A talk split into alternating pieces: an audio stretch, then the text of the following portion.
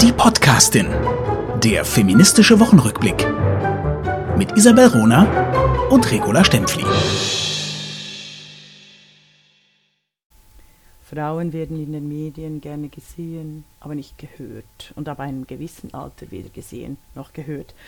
Guten Morgen zu Podcast in 2021. Guten Morgen, respektive guten Abend, gute was immer nach Berlin. Liebe Ronerin, Isabel Rohner in Berlin. Hi nach München. Hi an La Stempfli und Happy New Year. Happy New Year zu uns allen. Es wird ein gutes Jahr. Hoffen wir. Äh, äh, liebe Isabel, hast du uns was mitgebracht, ganz aktuell? Weil ich habe nur äh, was äh, Vergangenes, also nicht nur, sondern äh, wir reden heute über Frauen in den Medien. Das haben wir uns wenigstens vorgenommen. Wir wissen ja, wir dass die Gespräche ein bisschen anders laufen, aber ich freue mich wahnsinnig.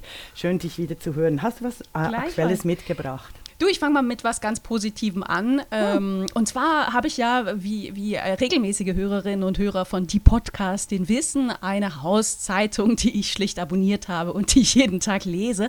Und das ist der Tagesspiegel aus Berlin. Und der hat mich doch zur Abwechslung mal zutiefst erfreut. Denn am ähm, äh, jetzt zum, zum Jahreswechsel erschienen Porträts von 21 Menschen, die 2021 prägen werden. Und nachdem ich mich das letzte Mal wirklich schriftlich bei der Chefredaktion beschwert hatte, dass sie irgendwie zehn Menschen vorstellen, wovon nur zwei Frauen waren, habe ich mit Freuden festgestellt, dass unter diesen 21 Personen zwölf Frauen waren. Mhm. Und äh, ja, eine tolle, eine tolle Bandbreite von engagierten Frauen aus sämtlichen Bereichen, von Klimaschutz bis Virologie. Und das fand ich doch mal sehr erfreulich. Also es, ich, ich, ich denke dann immer, es nützt was. Ne? Brief mhm. schreiben ist Definitiv. ein neues Hobby, nützt. Definitiv. Also äh, wir machen einfach, wir setzen die Themen. Also die Männer würden das nie wahrnehmen und auch nie zitieren, aber selbstverständlich äh, reagieren sie darauf, auf, also auf dann eben, wenn Frauen nicht präsent sind, nicht sichtbar sind, dann genau so bei Rückblicken, weil sie wissen, sonst kommt der Shitstorm. Das ist genau, die einzige ja. Shitstorm-Möglichkeit, äh, ja. die wir hatten. Ja, sehr gut, sehr schön. Na ja, gut, ich, ich habe noch was, was, was äh, ein bisschen Wermutstropfen. Ne? Jetzt mhm. haben wir mhm. positiv angefangen, ähm, jetzt was, was doch eher was zum Nachdenken. Ähm, vielleicht habt ihr das auch gesehen oder, oder vielleicht hast du das auch, auch, auch mitbekommen. Aktuell wird gerade eine Verfilmung von einem Buch von Ferdinand von Schirach äh, massiv mhm. beworben. Ne? Also in den, mhm. in den äh, öffentlich-rechtlichen, natürlich aber auch in, in der Presse. Viele Viele Rezensionen sind da jetzt erschienen. Das ist so eine Doppelverfilmung. Also ein Buch von ihm wird mit zwei Filmen ähm, ähm, dar, dargestellt. Äh, einmal aus, aus der Perspektive eines Polizisten, einmal aus der Perspektive eines Richters.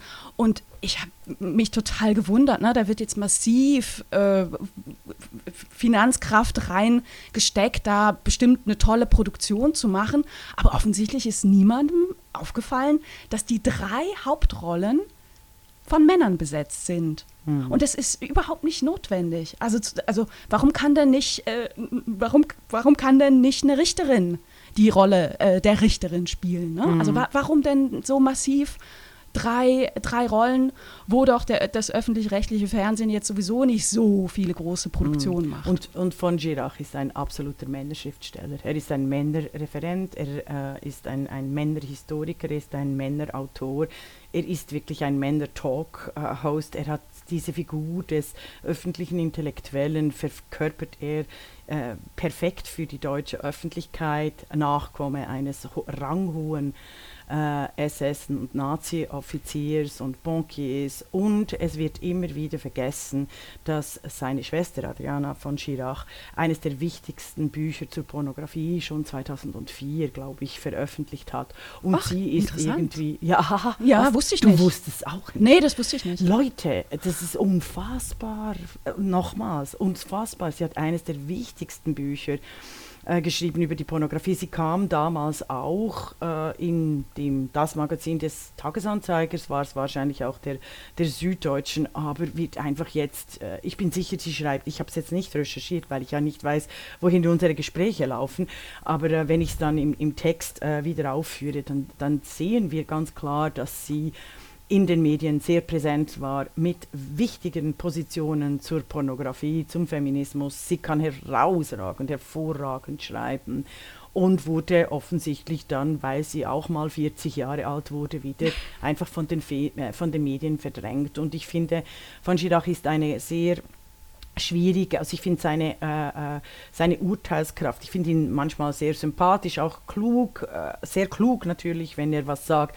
Ich finde jedoch seine Position, dieses Täter-Opfer, dieses Schwarz-Weiß-Malen, diese absolute Arroganz und Inszenierung von Gerechtigkeit in Gerichten mit, äh, mit, Schein, äh, mit Scheinargumenten, oh, ich will den Rechtsstaat stützen, finde ich extrem banalisierend, mühsam und, und, und verletzend, frauenhasserisch teilweise in dem nämlich eben die Frauen überhaupt nicht vorkommen, also die Unsichtbarkeit oder eben als Opfer äh, äh missbraucht werden und so inszeniert das, werden. Das da fällt, ich ziemlich hart. Also ja, das, das, das fällt in seinen Texten schon, schon sehr stark auf, da, da hast du recht. Ich habe immer ein bisschen Schwierigkeiten, wenn man dann kommt mit, ja, aber ne, sein Großvater war, war das und das in der Nazi-Zeit oder so. Ja. Ähm, das das, das, das finde ich bei, bei einigen, äh, nur klar, er kann jetzt Kontexte erklären, aber irg irgendwann bei, bei einigen Personen, die sich doch auch um unsere Demokratie äh, versuchen verdient zu machen, ist es, ist es glaube ich, auch manchmal ein bisschen unfair. Ne?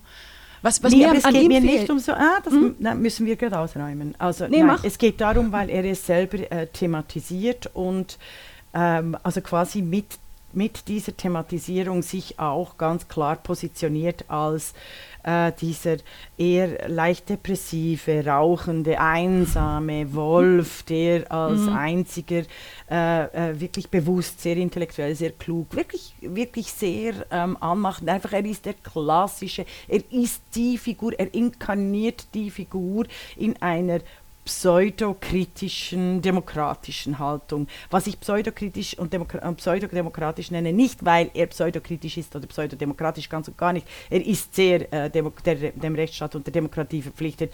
Aber es ist diese Pose, die ich nicht mehr ausstehen mhm. kann im 21. Jahrhundert 2020. Ich habe ich hab so die Nase voll von diesen Männern, die wie in den 50er und 60er Jahren sich selber, und es gab tolle Männer, also gerade für die Demokratie und Rechtsstaat, oder also Willy mhm. Brandt und so mhm. weiter und so fort. Es geht nicht um das, es geht darum, dass ähm, ja, im ja, Jahr Männer 2020 die Männer, die, ja, dass im Jahre 2020 die Männer äh, ständig äh, auf sich rekurrieren, sich rezipieren, sich inszenieren und von Girach wurde wirklich in den letzten zehn Jahren Oh, also er, er, er, verdient es auch, gehört zu werden, aber diese, diese umfassende Propaganda und Publikation und Werbemittel äh, für ihn hat einfach zur Folge, dass all diese Millionen, die für ein schon millionenschweren Bestseller-Autoren ausgegeben werden, währenddem wiederum die diversen, die verschiedenen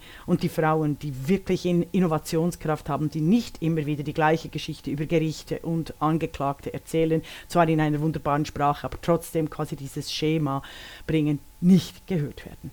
Ja, und trotzdem werden die Sender nicht aus der Verantwortung genommen. Denn wenn ein Sender sagt, wir verfilmen das, können die Sender auch sagen, aber weißt du was, dein mhm. Richter, den besetzen wir mit einer Richterin. Ne? Mhm oder den folternden Polizisten, daraus machen wir eine folternde Polizistin. Mhm. Das, ne? Also mhm. da, da sind die Sender schon nicht außen vor. Die, äh, ja. Mhm. Also jo, wirklich äh, eine schwierige Figur, ja, da sind wir schon mitten im Thema. Genau, ähm, Frauen mal, machen Medien, du hast ja, das so genau, schön soll gesagt ich mal be äh, beginnen? Also wir machen das quasi rückgängig, äh, äh, nicht rückgängig, wir machen zuerst quasi die Zeitgeschichte und dann den Blick zurück. Ist das okay, Isabel? Na klar, aber sag mal, ich wollte dich erstmal was fragen. Ja. Was bedeutet das denn für dich generell, dass und wenn Frauen Medien machen? Das ist ja kein neutrales Thema, das ist ja hochpolitisch. Ja, also, okay, ich muss umdenken.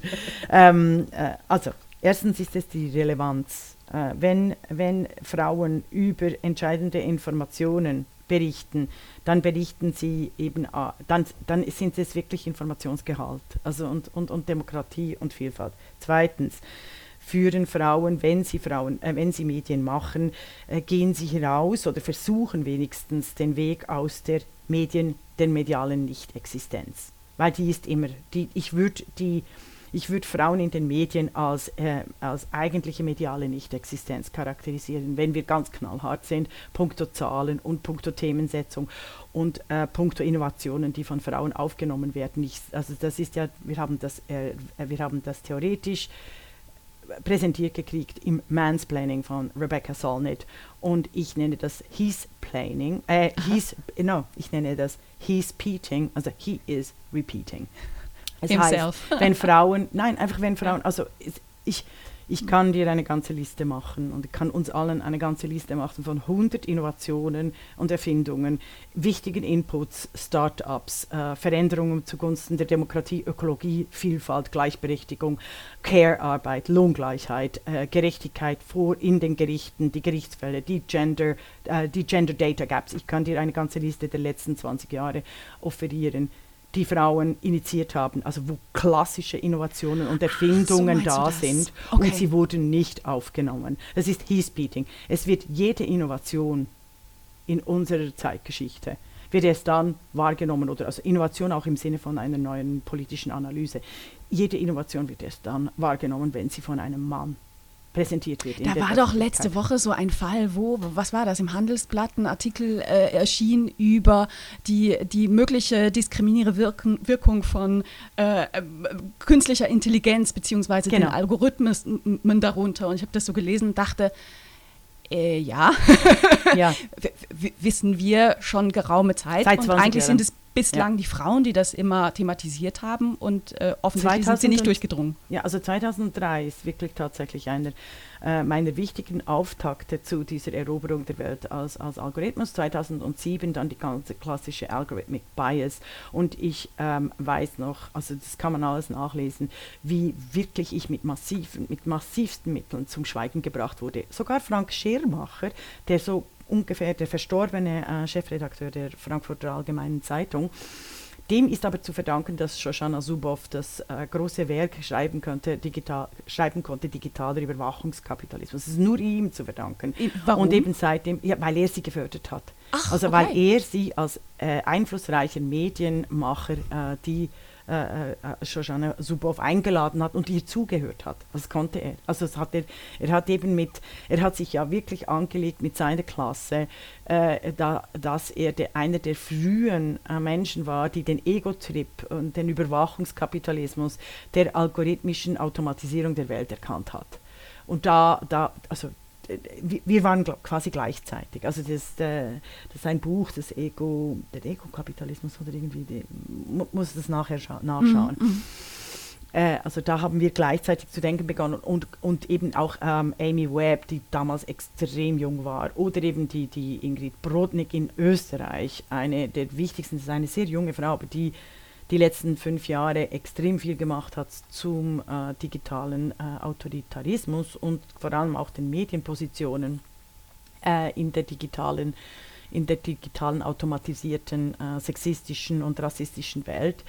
Die wurde zwar auch von einigen Medien eingeladen, jetzt hat sie ihr erstes Kind, glaube ich, gekriegt letztes Jahr oder eben in der Corona-Krise und ich habe viel zu wenig von ihr gehört. Also in Österreich wird sie immer noch äh, auch zu Recht ist eine der herausragenden Expertinnen. Was ich, du hast mich ja gefragt, was ist Frauen, wenn Frauen Medien machen? Sage ich, es gibt endlich die Relevanz von wirklich, von wirklichen Informationen, also dem, dem, wo ich sage, die Wirklichkeit der Welt. Zweitens, gibt es, äh, durchbrechen so Frauen die Nicht-Existenz von Frauen und Verschiedenen, also von Demokratie, würde ich mal ganz knallhart sagen. Und mhm, drittens, mhm. jetzt ist es entscheidend, wenn wir mehr Frauen hätten in den entscheidenden institutionellen, kulturellen, medialen Positionen, weil die sind alle miteinander verflochten, äh, äh und zwar an wirklich großen Positionen, dann hätten Frauen mehr Cash. Weil 2013 äh, konnte Jeff Bezos für lächerliche, wirklich lächerliche 250 Millionen Dollar die Washington Post kaufen. 2013, das sind 250 Millionen, das hat er quasi aus der Kaffeetasse genommen, seines Amazons Autokratieunternehmens.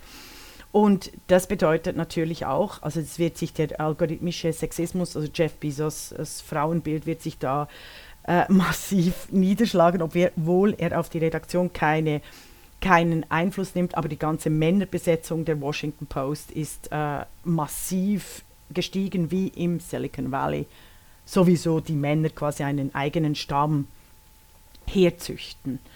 Und das ist das Entscheidende an Frauen, die Medien machen. Also bisher ist, war es so, dass Frauen in den äh, klassischen Männermedien zwar manchmal, ab und an, vielleicht Karriere machen konnten, aber es keine Kontinuität gab und sie definitiv nicht diese Innovationskraft, die aus der weiblichen Schöpfungskraft kommt, also aus, aus, aus dem, dem Geist der 200 letzten Jahre, der, der klassischen Themen von, von, von äh, Emanzipation, da haben sie fast keine Chance, das durchzubringen. Das siehst du auch bei, ähm, bei den Sachbuchautorinnen, die tatsächlich vielleicht ein Jahr, zwei Jahre einen Bestseller lancieren können, aber in zehn Jahren nicht mehr als die Autorinnen wahrgenommen werden, die den, die die entscheidende Zukunft äh, definiert haben und vorgedacht haben. Deshalb ist es entscheidend, weshalb Frauen in den Medien möglichst hohe Positionen einnehmen. Und Medien heißt ja ganz viel. Also Medien sind äh, Verlegerinnen von, ja. von Zeitungen, sind aber natürlich auch Verlagschefinnen, äh,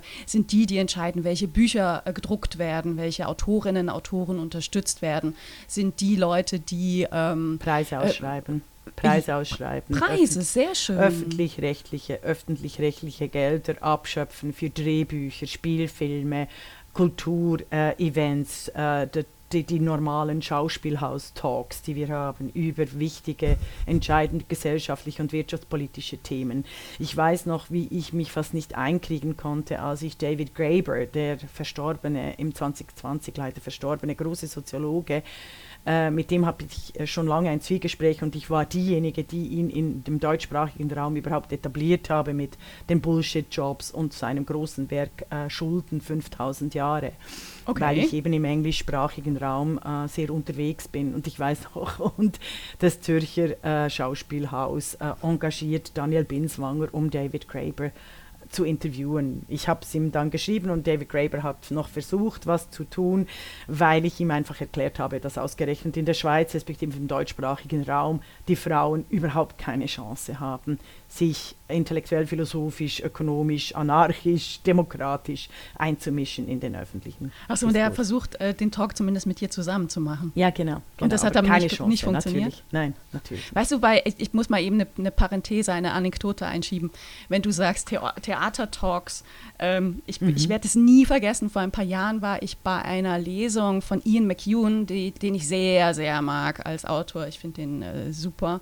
Und der war im Berliner Ensemble zu Gast und ein heutiger Chefredakteur. Und ich tue ihm jetzt hier den Gefallen und sage seinen Namen nicht, aber immer, wenn ich ihn lese, und ich lese ihn häufig auf Twitter und so, dann muss ich an diesen Abend denken, wo dieser äh, jetzt Chefredakteur ähm, tatsächlich irgendwann ins Publikum sagt, äh, ja, Ladies and Gentlemen, please welcome Mrs. Ian McEwan weil er die Frau von Ian McEwan vorstellen wollte. Und mhm. es ging ein Raunen durch das Publikum. Ne?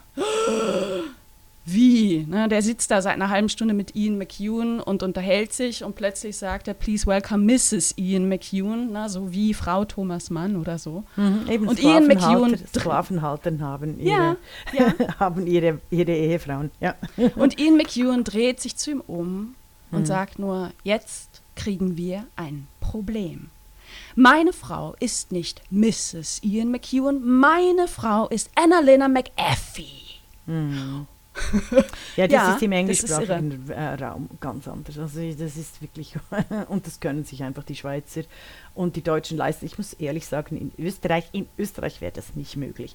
Ich muss da auch ähm, die ganz tollen äh, Männer da auch wirklich erwähnen, die, die, äh, also eben mein Trumpism wurde von äh, Alexander Czernek ähm, zu einem Hörspiel verarbeitet. Es käme wahrscheinlich einem deutschen oder einem Schweizer Medienmacher nicht in den Sinn. Und, und das, das ist dort, äh, das ist, das ist, war dort selbstverständlich. Also das dort, dort ist die, die Position oder in Frankreich auch. Wahnsinn. Ich, ja. Weißt du, was, für, was wahnsinnig ist? Ich habe es zuerst gar nicht gemerkt. Mrs. Ian, ich habe zuerst gedacht, es sei ein Witz, zum Ian McEwan zu sagen, weil er so eine, so, weibliche, ja. weil er so eine weibliche Schreibe hat. So, so. Nein, ich habe es falsch, falsch erzählt. Ich hätte es mhm. dramaturgisch spannender erzählen müssen. Ja, aber das, wir, das, wir, sind ja, wir sind ja eben authentisch und hätten war vorher nicht gedacht, dass wir über Ian McEwan reden. Ähm, ich möchte schnell äh, etwas zu den Frauen und Medien, ein, die zwei Leben von Catherine Graham erzählen, als Beispiele eben, wie es auch gehen kann äh, mit Frauen und Medien, also die Biografie von Catherine Graham. Sie wurde 1917 geboren, ist 2001 gestorben und sie war die wichtigste Verlegerin des 20. Jahrhunderts. Sie war die Tochter der bekannten Reporterin und Feministin Agnes E. Meyer und dem Unternehmer Eugene Meyer. Sie machte durch ihren außerordentlich mutigen Kurs von 1969 bis 1979 die, Washington, die damals überhaupt nicht wichtige äh, Washington Post zum Weltblatt. Eben dieses Weltblatt, das 2013 ah. von Jeff Bezos mm. gekauft, dem Amazon-Autokrat gekauft wurde.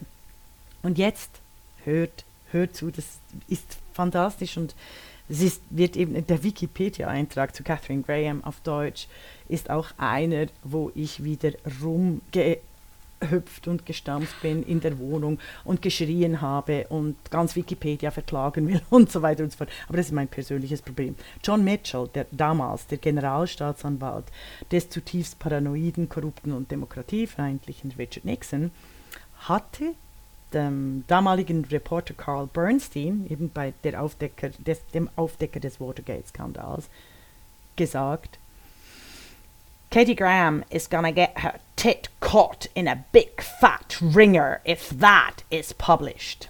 Kay Graham, Kay wurde sie genannt, die Catherine, wird ihre Titten im Fleischwolf zerkleinert kriegen, wenn sie dies publiziert.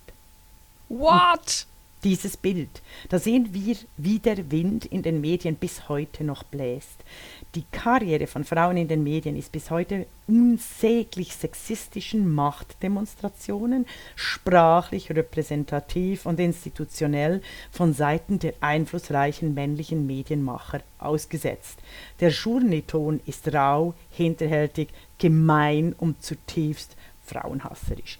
Und ich erwähne einfach Catherine äh, Graham als äh, Encouragement für alle Frauen zum Leben. Äh, mehr Details, also unter anderem auch für meine These, dass es hetero Frauen am besten geht, wenn sie einen möglichst reichen Mann kurz heiraten, der entweder früher stirbt oder von dem sie sehr lukrativ geschieden werden können. also das ist nicht ein Karriereziel, aber das ist, das ist tatsächlich, sie beschreibt es übrigens auch selber so, deshalb liebe, liebe ich sie. Äh, sie ist, äh, was wir normalerweise unbequem nennen, nur noch schnell. Sie beschreibt, äh, wie sie ihren Ehemann eben geehelicht hat, nachdem sie im Verlag des Vaters gearbeitet äh, hat und schon sehr äh, also studiert, also wirklich eine unabhängige Frau war.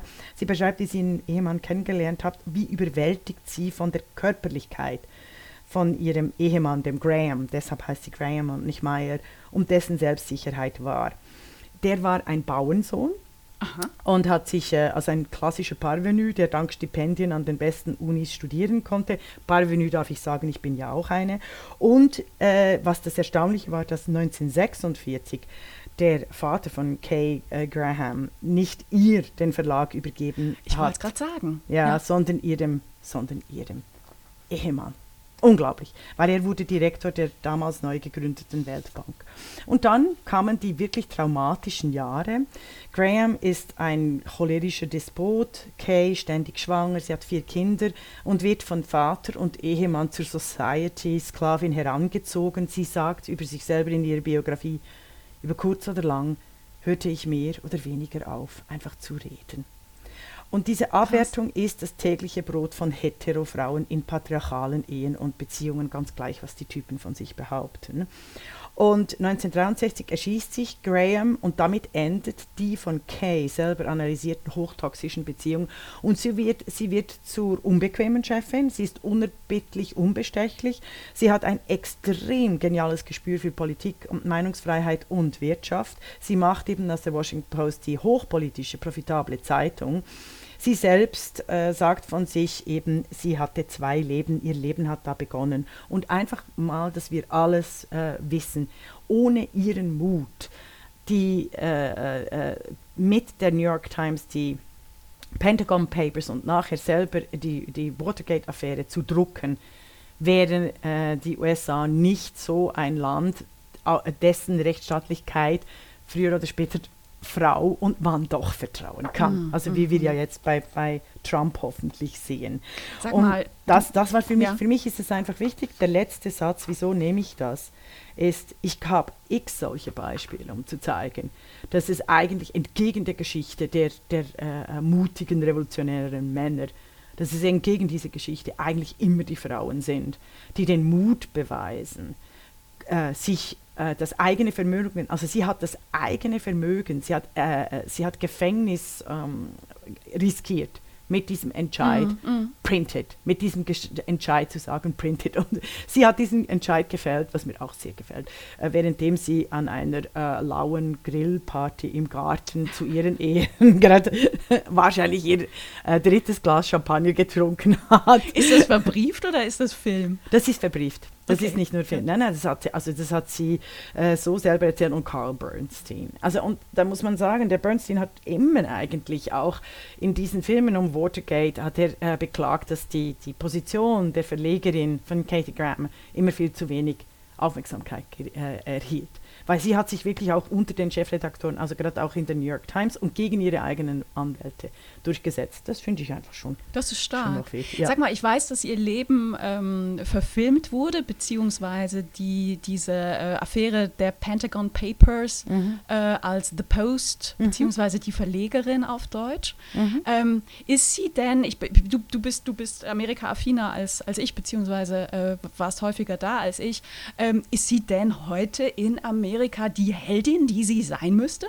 Nein, nein. Aber sie ist tatsächlich, sie ist viel sichtbarer ähm, als im deutschsprachigen Raum. Also auch ich muss äh, gestehen, ich habe von Katie Graham vor allem eben durch die Medienfrauen äh, was schon gehört, also schon vor 20 Jahren, aber äh, erst durch den Film. Und das Tragische am Film ist, dass Steven Spielberg äh, diesen Film gedreht hat, der ist nicht bekannt für starke, große Frauenfiguren. Die Meryl Streep macht zwar was hervorragend, herausragendes aus der Figur von Katie Graham, aber äh, die Subjektivität, dieses, dieses, diese Sichtbarkeit, diese, diese Wandlung, die Transformation, die Frauen eben ausmacht, die mm, mm. Männer ab 40 nicht ausmachen, das, das hat er viel zu wenig klar gemacht. Und das ist eigentlich auch meine Bo Botschaft, meine Message, dass Frauen Karriere machen ab 40 und dass sie, dass Frauen sowohl in Kultur als auch im Journalismus als auch in der Wissenschaft erst so da äh, wirklich zu blühen beginnen, währenddem die Karriere bei Männern ab 40 meistens schon fertig ist,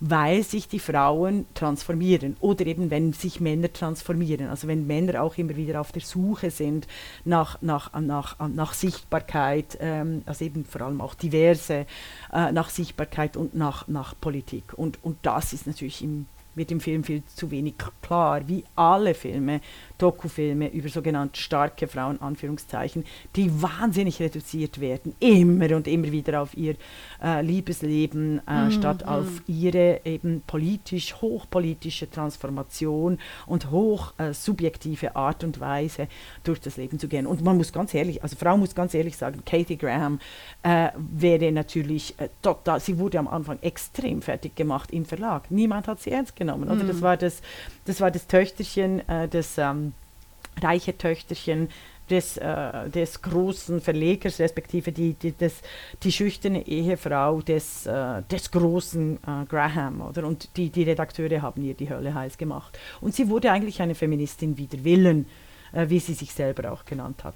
Aber, ja, aber es ist so typisch, ne? Also da, da wird eine Frau durch ihre Erziehung in eine Rolle gedrängt, die sie zu erfüllen hat, koste es, was es wolle, und erfüllt sie sie, mhm. dann, dann, dann wird sich über sie lustig gemacht. Mhm. Das, ist ja, das ist ja eigentlich mhm. unfassbar brutal. Und da geht es eben also um Frauen in den Medien. Und ich finde, wir könnten tatsächlich eine neue Geschichte schreiben über ganz tolle, mutige Frauen. Also ich denke eben auch an die Anwältin von Julian Assange, das ist auch eine Frau. Es ist ja klar, oder? Also Julian Assange, ich will jetzt nicht über seine Figur reden, aber ich will über das Recht von ihm äh, in internationalen Gerichten und auch für die Meinungsfreiheit zu verteidigenden äh, Journalisten sprechen. Und da äh, ist, das ist auch ähm, eine, eine Frau, die sich das getraut, die diesen Mut hat. Jetzt habe ich den Namen habe ich aufgeschrieben, ich werde ihn dann noch gerade nachliefern. Es tut mir leid, ihr kennt mich ja mittlerweile, dass ich mit den Namen immer ganz, ganz schlecht bin. Naja, äh, das, das war mir extrem wichtig und eine andere mutige Medienfrau unserer Zeit, die Daphne Caruana Galizia, die hast du ja schon mehrmals auch erwähnt in Malta, die war Aktivistin mhm. gegen den Totalitarismus der arabischen Welt. Sie war Partnerin in den Panama Papers, die für uns die wichtigsten Papers sind im 21. Jahrhundert, also auch wichtige. Sie war die One-Woman-Wikileaks quasi äh, und sie wurde ermordet. Und ihre Söhne, ihre wunderbaren Söhne, haben ihr eine großartige Biografie ge ge gewidmet und sie wurden nicht in Deutschland, Österreich und der Schweiz in alle Talkshows, äh, Talkshows eingeladen. Markus Lanz äh, lädt ja immer die fremdsprachigen Autoren ein, wenn es um Männer geht, um große Männer ähm, damit sie über äh, die, das große Werk ihrer Mutter, dem sie sich auch verpflichtet haben, berichten können. Also eine wirklich mutige, unabhängige Frau. Also mein Thema ist tatsächlich, Frauen in den Medien sind überdurchschnittlich. sie müssen mhm. überdurchschnittlich sein. Wenn sie es nicht sind, sind sie, machen sie einfach im Medienrat weiter und werden, äh, haben auch keinen Inputpunkt der Sichtbarkeit für Frauen. Also das wäre auch ähm, tatsächlich eine These von mir, guckt man sich die Historie ein bisschen weiter zurück an. Ne? Mhm. Also ähm, Frauen sind, haben dann eigene Medien gegründet,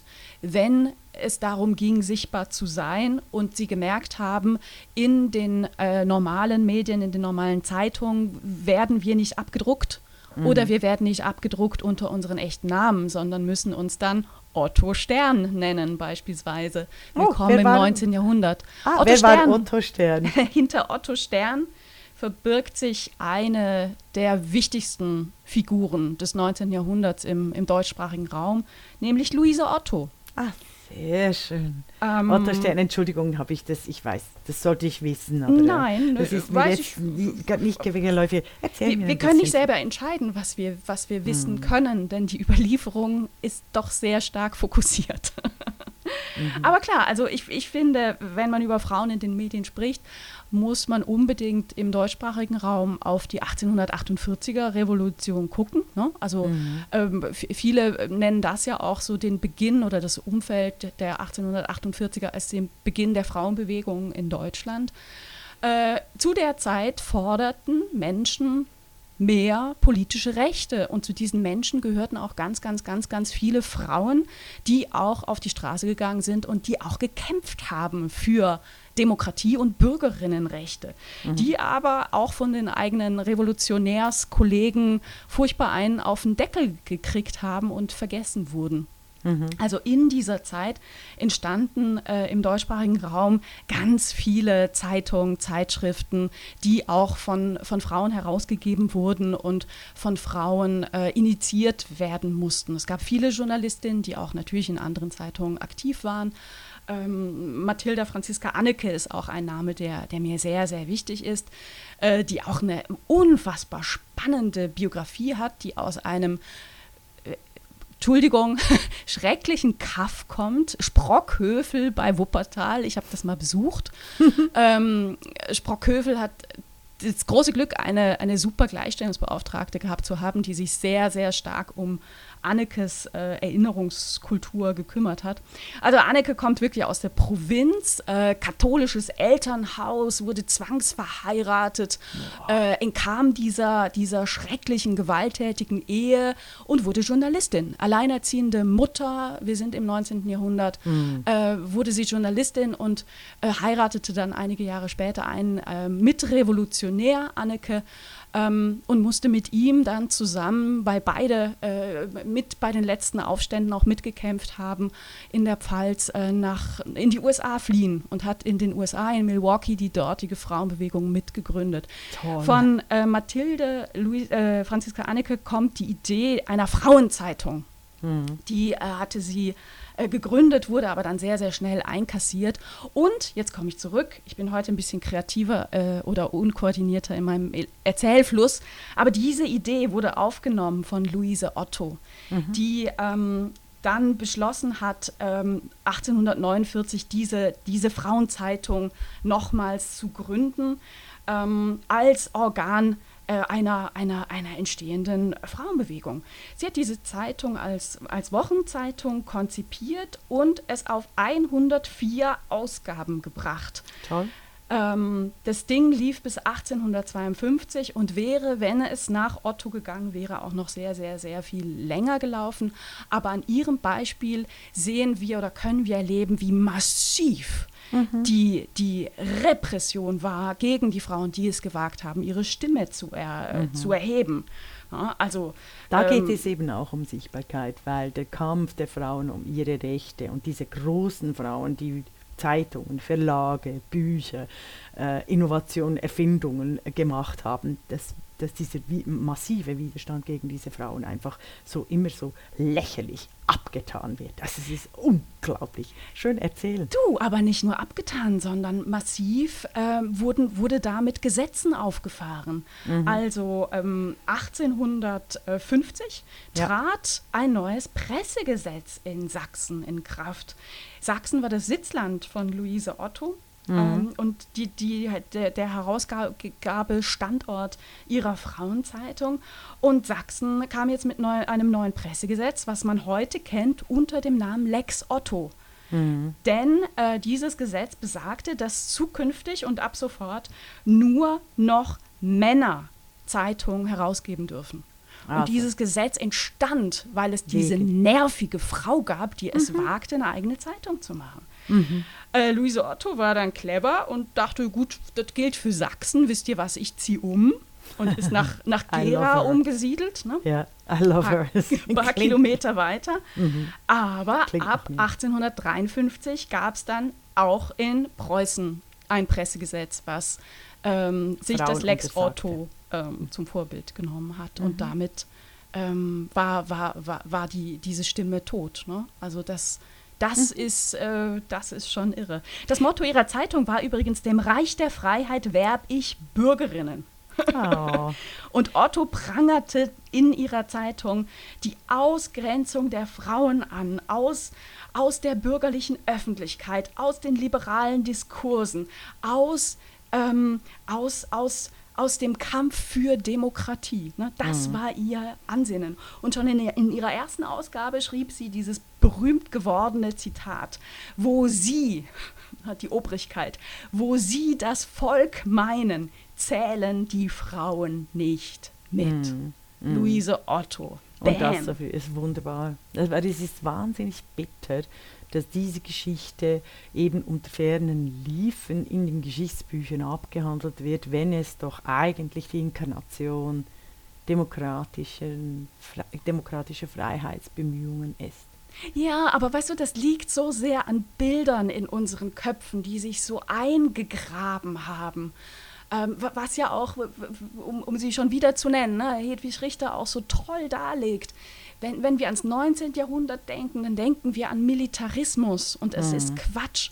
Und von Luise Otto gibt es, gibt es viele ähm, Fotografien, die überliefert sind und die zeigen alle so eine etwas behäbig aussehende, füllige äh, Frau. Ne? Mhm. Das ist, das, das, da, so stellen wir uns heute Köchinnen vor. Mhm. Und das ist brutal sexistische Kackscheiße und die passiert aber in unseren Köpfen und zwar in allen unseren Köpfen. Mhm, also und daran in, muss, in, in, müssen wir arbeiten. Und, ja.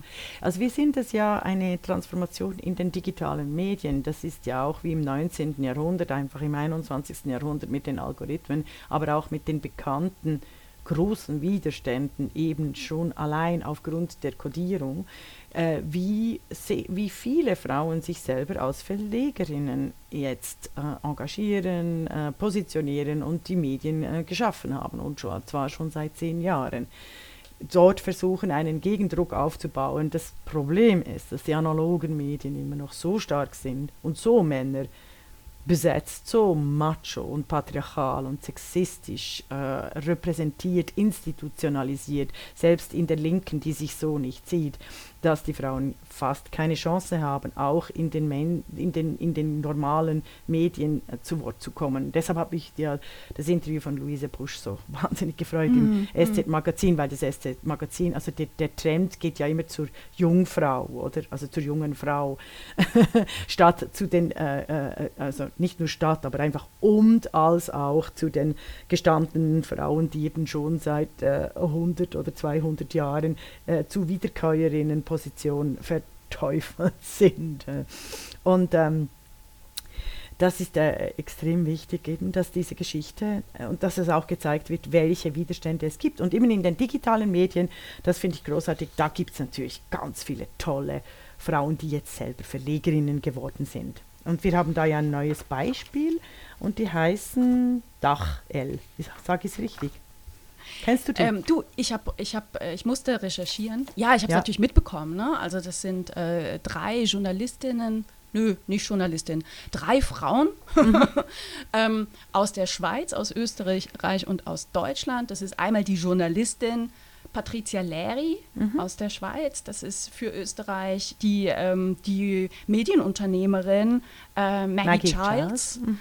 Und für Deutschland ist es die Unternehmerin ähm, Tijen Onaran die zusammen einen Wirtschaftstalk auf die Beine gestellt haben, der auf äh, YouTube läuft. Mhm. Er wurde eigentlich schon initiiert auf CNN Money, was genial gewesen wäre, weil das quasi die Institution war, oder? Also Patricia Leri war lange äh, beim Schweizer Fernsehen angestellt und es ist ja immer sehr wichtig, dass da viel Geld, wo viel Geld ist, dass dort die Frauen in entscheidenden Positionen sind. Und sie hat das eben auch in, äh, mit initiiert, diesen Talk auf CNN Money, die, äh, der quasi ein Wirtschaft, der ein Wirtschaftstalk ist, äh, aber der ausschließlich und das ist das Großartige dran, von Expertinnen bestückt wird. Mhm.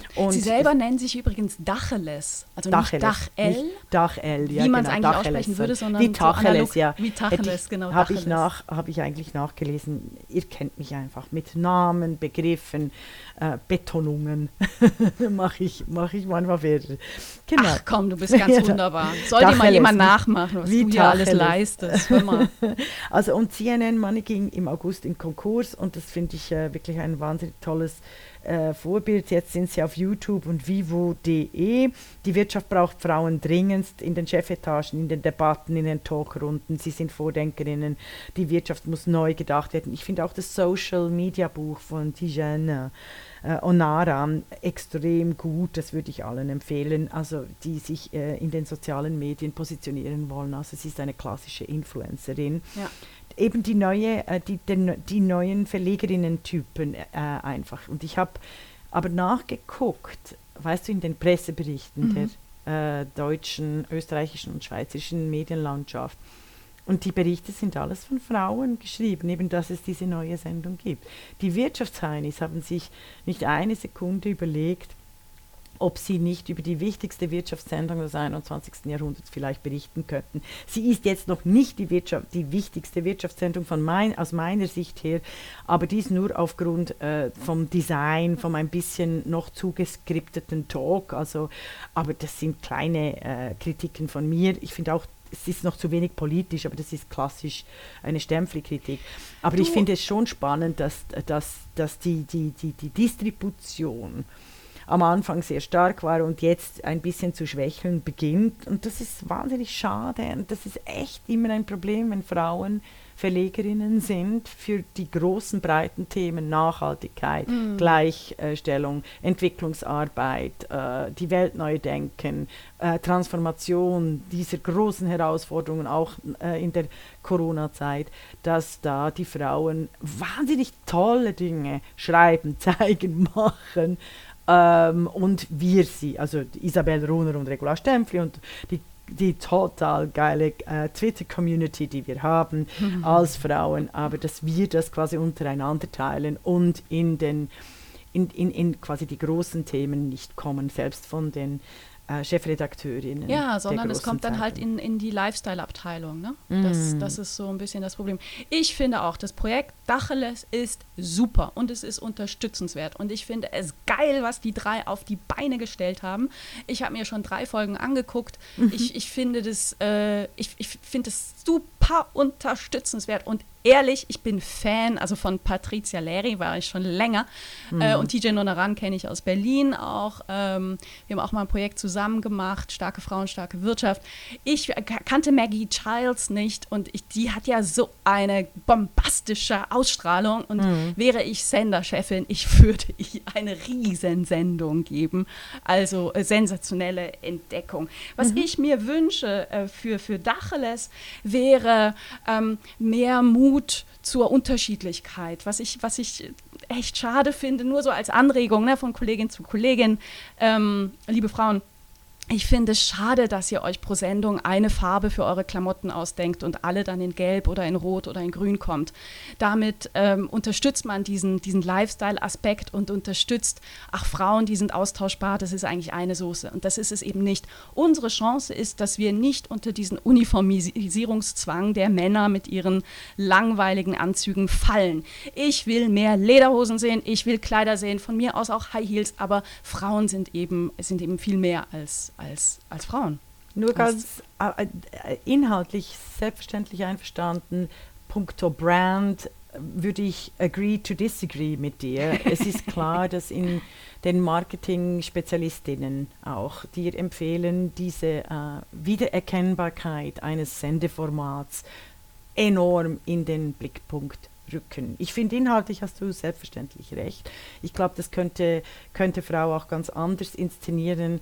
Äh, ich finde deine Kritik äh, durchaus, ähm, durchaus nachvollziehbar. Ich möchte hier nur quasi als Marketing gründen äh, den, den Entscheid dieser äh, Uniformität in den Farben, in der, in der, in, im Style äh, verteidigen, weil ich einfach weiß, das macht es auch einfacher einen solchen Talk zu positionieren. Aber weil wenn du, du, daran denkst, nur, nur, schnell, wenn du daran mhm. denkst, die Typen, die Experten, also in den Medien, die haben immer den gleichen Stil. Also auch die branden sich. Eben der Wetzel mit seinem Alt-68er Look, oder der Precht mit seinem, äh, mit seinem äh, Hemd und den, den ungepflegten Haaren Look, oder? Das sind alles Brands die äh, weitergetragen werden. Und ich, ich, ich empfand es eben als spielerisch. Aber das wäre eigentlich mal eine gute Diskussion äh, über das Marketing von Frauen, weil es ist wahnsinnig schwierig, ähm, sichtbar zu sein in Frauenkörper, in, in, in, in, als, als, als Denkerinnen, als, als Talk-Expertinnen und so weiter und so fort, ist es eigentlich sehr schwer,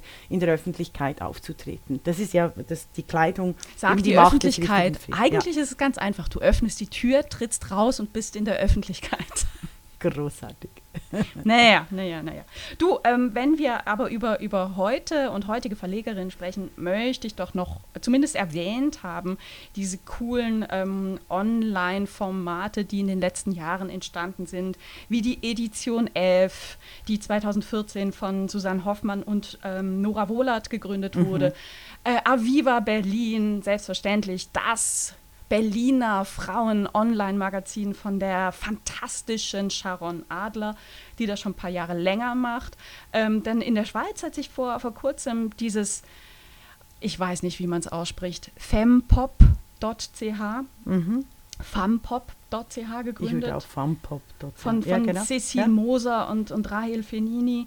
Das sind alles echt coole, coole, mhm. coole, coole Sachen. Und da gibt es die Ostschweizerinnen.ch, ganz großartig. Also die haben ah, wirklich in, in der Ostschweiz, also eben St. Gallen, also denen verdanke ich einen, einen guten Teil meiner Karriere auch äh, von puncto Sichtbarkeit an der Universität.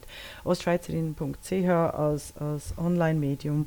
Ähm, das ist, ach, jetzt habe ich noch ein anderes vergessen. Entschuldigung, ich habe dich auch unterbrochen. Nur, Hast du noch eine? Mach es nur. Ja, ja ich, ich ah, natürlich. Ich, also meine These, ne, äh, Verlegerinnen tauchen dann zuhauf auf, wenn, wenn, wenn die Situation für die Frauen politischer wird, das sah man auch in den 70ern. Also wir, wir können natürlich mhm. jetzt nicht über Verlegerinnen und Herausgeberinnen sprechen, ohne auf die äh, zweite große Welle der Frauenbewegung in den 1970er Jahren hinzuweisen, ne? wo, wo äh, viele, viele Verlage entstanden sind, ähm, wie beispielsweise äh, der Verlag Frauenoffensive, ne? 74, wo Großartig. sich Frauen zusammengetan haben und massiv beschimpft wurden von, mhm. von den Medien. Mhm. Massiv. Mhm. Ähm, die Emma, selbstverständlich, Unbedingt als das Emma. Magazin, ja. ähm, mhm. was, was Alice Schwarzer äh, damals gegründet hat, im Emma Frauen, in das der Emma Frauen Verlags GmbH informativ wichtig ist, entscheidend ist, absolut. Ja. Absolut, aber eben auch so Verlegerinnen wie Christel Göttert, wie Britta Jürgs oder Ulrike Helmer, ne? mhm. also die, die äh, das Wagnis eingegangen sind, selber einen Verlag zu gründen und selber darüber entscheiden zu wollen, auch äh, wen, wen sie veröffentlichen. Von Ulrike Helmer kommt dieses grandiose Zitat, Bücher sind Klamotten fürs Hirn und natürlich ist es dann die Aufgabe einer Verlegerin auch mitzuentscheiden, was für Klamotten unser Hirn eigentlich kriegt. Ne? Also das ist eine Grund, grundpolitische ähm, Arbeit und Ja. ähm, das, das ist schon klasse. Also heute in den Verlagen, ich habe mal nachgeguckt, sind, ist es immer noch so, dass äh, nur 40 Prozent aller AutorInnen sind Autorinnen, 60 Prozent sind, sind Männer, aber acht von zehn Büchern werden von Frauen gekauft. Ähm, also da gibt es doch noch Potenzial. Ne? Absolut. Wir haben noch die Huffington Post vergessen, aber das hole ich doch nach, holen wir doch nach in unserem Text. Großartig. Und Verlegerinnen, Autorinnen und die Frauen in den Medien als Thema wird sicher immer wieder auch Thema von die Podcastin sein. Und merkt euch, Bücher sind Klamotten fürs Hirn. Das war die Podcastin, der feministische Wochenrückblick mit Isabel Rona und Regula Stempfli.